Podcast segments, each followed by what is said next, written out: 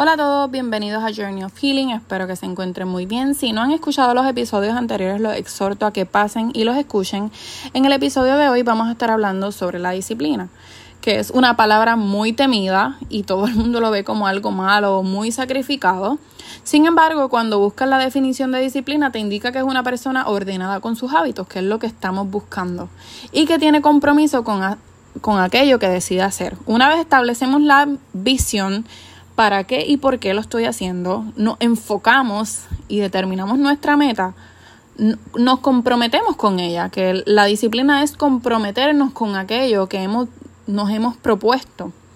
La disciplina te permite tener autocontrol, cortar con aquello que te beneficia a corto plazo, pero que no necesariamente va alineado con lo que quieres lograr.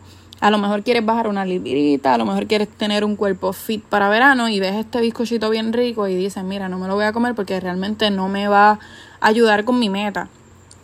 Y diría que no solamente esto te va a ayudar con tu meta de lograr tu físico para el verano o bajar esas libritas, sino que esto tiene un efecto, porque una vez tú comienzas a sacar de tu de tu mente o de tu vida, cosas que no te dan un placer momentáneo, pero que te ayudan a alcanzar las metas, tú vas buscando recompensas más altas. Nuestro cerebro funciona con un sistema de recompensas y castigos, que es algo que nos enseñaron de chiquito y que es algo que, que lo hablamos en la psicología, pero realmente cuando tú te portabas mal te castigaban y cuando te portabas bien pues te daban una recompensa, pues así mismo funciona nuestro cerebro cuando vemos que sacrificamos cosas ahora, pero vemos una recompensa más grande, pues entonces vamos a ir por esa recompensa. Así que tiene algo de un efecto dominó. Te permite construir una mejor versión de ti. Te va a dar la fuerza para hacer las cosas, aunque muchas veces no tengas el deseo, porque tienes el compromiso. Es teniendo en la mente aquello que deseas alcanzar. Es como un efecto dominó.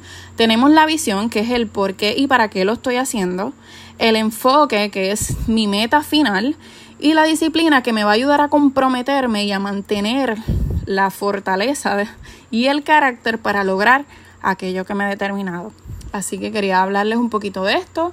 Espero que esto les sea útil. Cualquier duda o pregunta ya saben que me pueden escribir. Un abrazo.